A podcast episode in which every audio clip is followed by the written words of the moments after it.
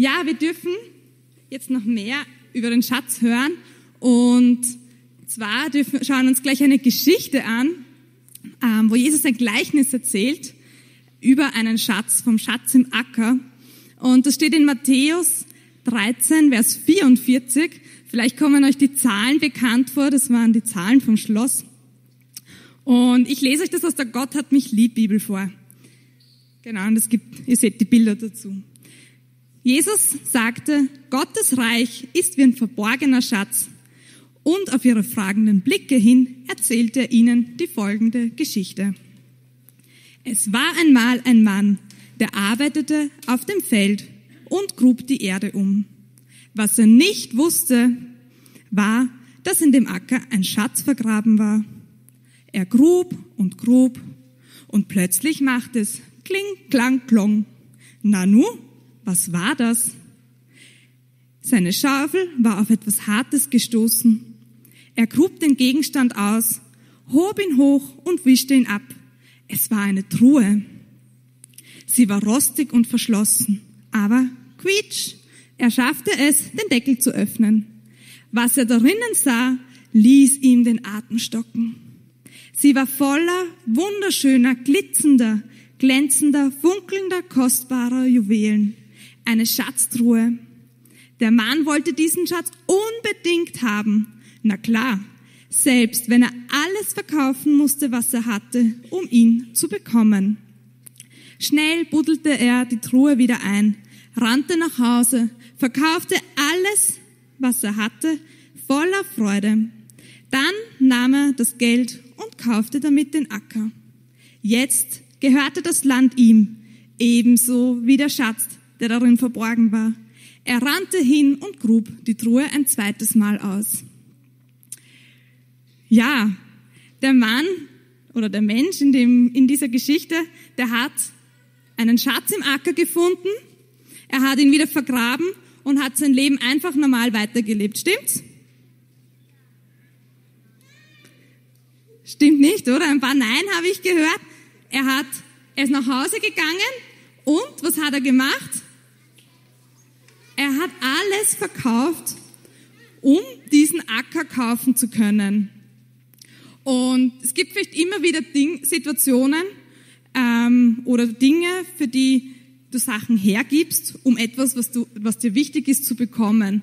Zum Beispiel ähm, hat ein Kind im Kindergarten habe ich das schon oft erlebt, ein Spielzeug, das ein anderes Kind unbedingt haben will und plötzlich ist es bereit, Spielsachen, mit denen er selber gerade spielt, herzugeben, um dieses andere Spielzeug zu bekommen. Oder es gibt irgendeine Familienfeier oder ein Geburtstagsfest, wo du unbedingt dabei sein möchtest und du verschiebst andere Termine, damit es dir möglich ist, dort dabei zu sein. Und immer wieder geben wir Dinge her, ähm, oder investieren Zeit und versuchen uns Dinge möglich zu machen, wenn uns Sachen wichtig sind. Aber ein Spielzeug oder auch eine Feier sind vielleicht für den Moment wichtig, aber nicht auf lange Sicht so, dass man alles dafür geben würde. Und jetzt ist die Frage, was ist so wichtig, dass wir alles dafür hingeben können? Und das Gleichnis ähm, beginnt mit das Himmelreich oder das Reich Gottes ist wie ein verborgener Schatz. Also das Reich Gottes oder ist einfach der Bereich, in dem Gott ähm, sich als Herr erweist, wo er wirkt, wo er, wo wir ihn auch in unserem Leben erleben können. Und der Schatz, für den du alles geben sollst, alles, was du hast, sogar dein ganzes Leben, ist also für Gott und für eine Beziehung, für ein Leben mit ihm, wo du sein Reich und sein Wirken erleben kannst. Und ja, ich möchte auf zwei Fragen eingehen. Die erste, wieso sollen wir für Gott alles aufgeben? Und die zweite, da kommen wir später dazu, was bedeutet es alles für Gott zu geben oder alles aufzugeben? Und zur ersten Frage, da brauche ich gleich dann meine drei Helfer. Wieso sollst du für Gott alles geben? weil er zuerst alles gegeben hat. Und das wollen wir uns jetzt anschauen.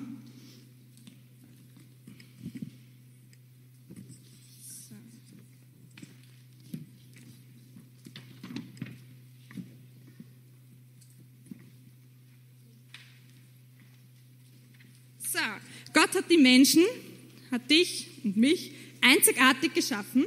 Du stellst dich mal darüber und bekommst das Ende. Und genau, ihr stellt euch daher. Und diese Schnur stellt die Beziehung dar. Es war alles am Anfang der Welt perfekt. Gott hat den Menschen in seinem Ebenbild geschaffen, um Beziehung mit ihm zu haben. Und hat die Menschen sehr, sehr, sehr geliebt. Aber dann ist etwas gekommen in die Welt. Die Sünde. Und diese Beziehung ist kaputt gegangen.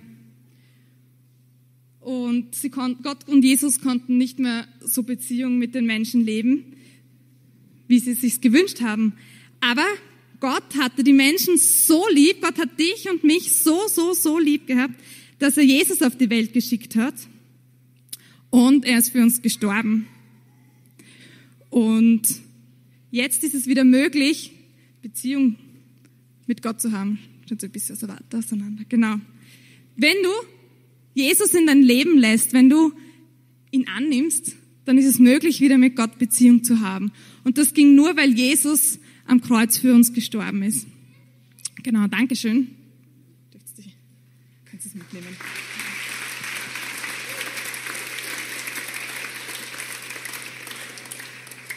Und wir lesen in Römer 8, 32, da steht, er hat ja nicht einmal seinen eigenen Sohn, und in einer englischen Übersetzung steht sogar seinen größten Schatz verschont, sondern hat ihn für uns alle hergegeben.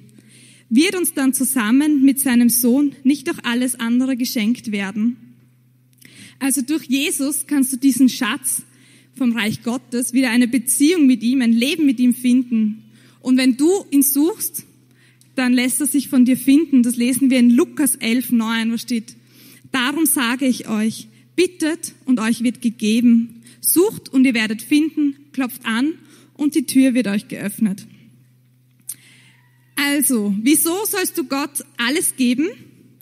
Weil er zuerst alles gegeben hat und er sich wünscht, dass auch du alles für, ihn, für ein Leben mit ihm gibst. Und das führt uns zur zweiten Frage, was bedeutet es, alles hinzugeben oder alles aufzugeben? Und es geht jetzt nicht darum, dass du wieder Menschen in diesem Gleichnis all deinen Besitz verkaufst, weil mit Geld kannst du eine Beziehung zu Gott nicht kaufen, ähm, sondern ja, Jesus hat sein Leben hingegeben, er hat alles gegeben und er wünscht sich von uns das Gleiche, dass auch wir unser Leben ihm hingeben, dass wir uns ihm ganz hingeben. Das steht in Matthäus 22, 37, steht, Jesus antwortete, Du sollst den Herrn, deinen Gott, lieben von ganzem Herzen, mit ganzer Hingabe, mit deinem ganzen Verstand.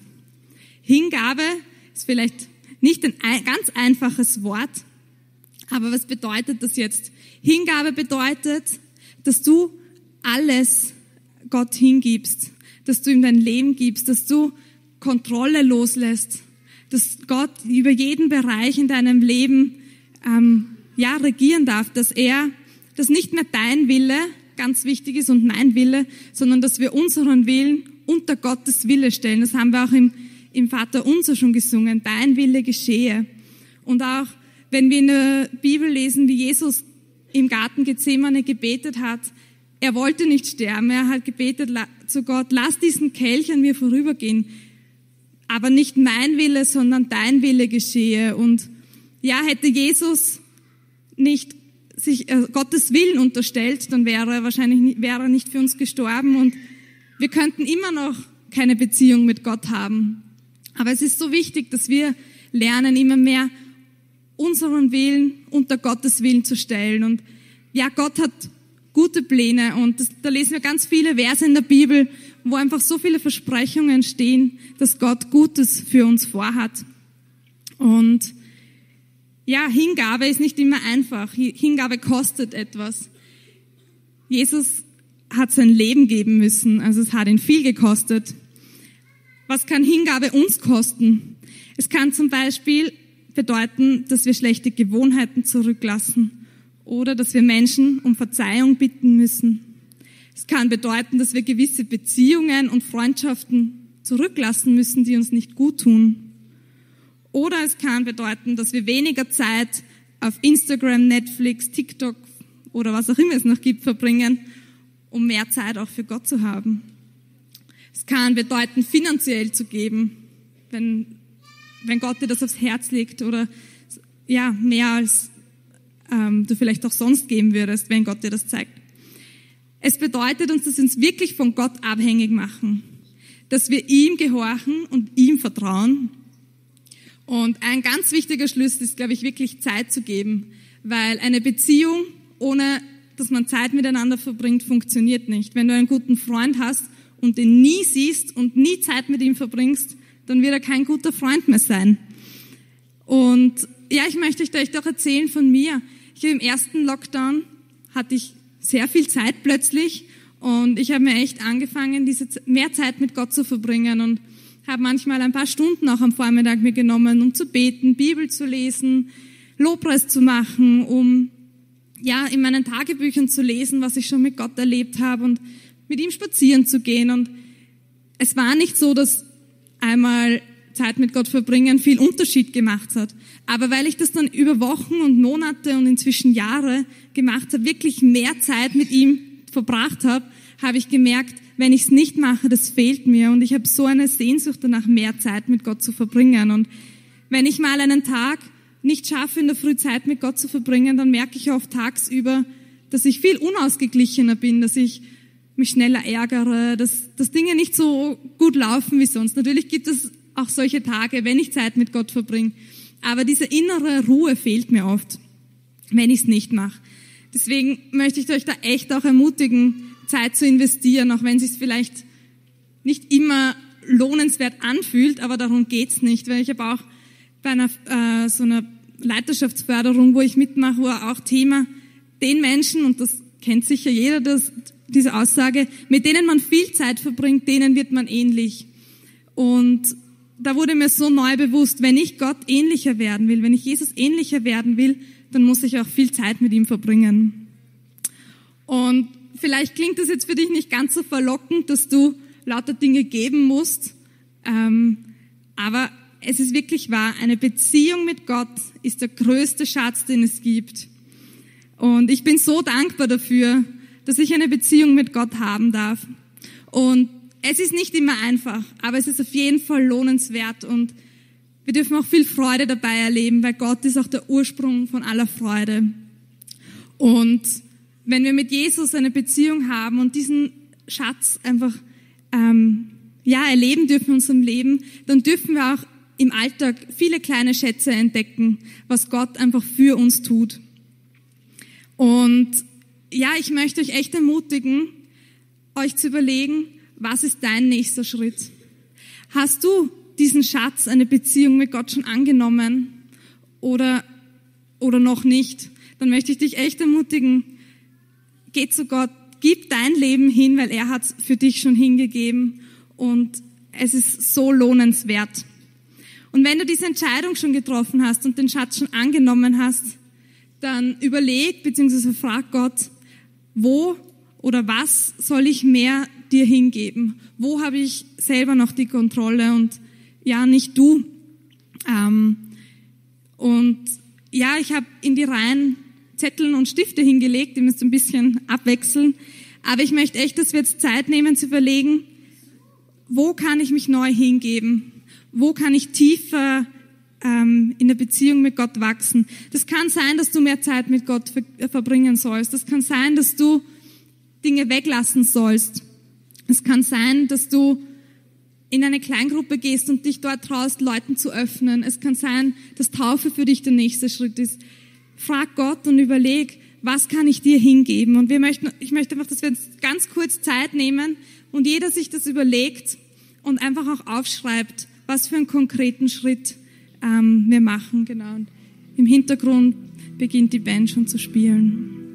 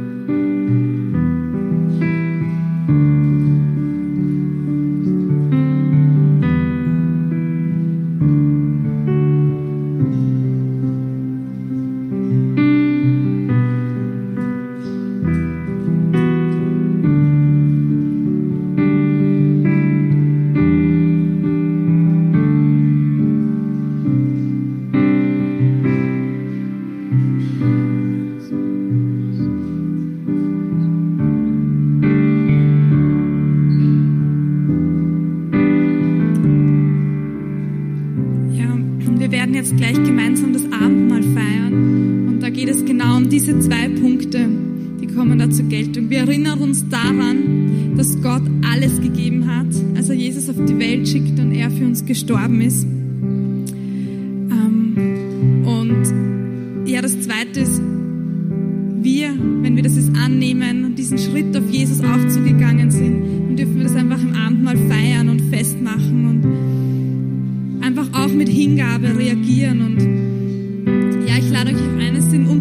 Unter den Körbchen, wo ihr wirklich das, was ihr aufgeschrieben habt, einfach zusammenfalten und hineinwerfen könnt und wirklich Gott abgeben könnt und dann das Abendmahl nehmen könnt. Ähm, Brot ähm, und Wein, der ist rot und Traubensaft stehen auf den Tischen, in den Gängen. Und ja, macht einfach diese Entscheidung fest und auch alle Kinder sind eingeladen, wenn sie das verstanden haben, wenn sie diesen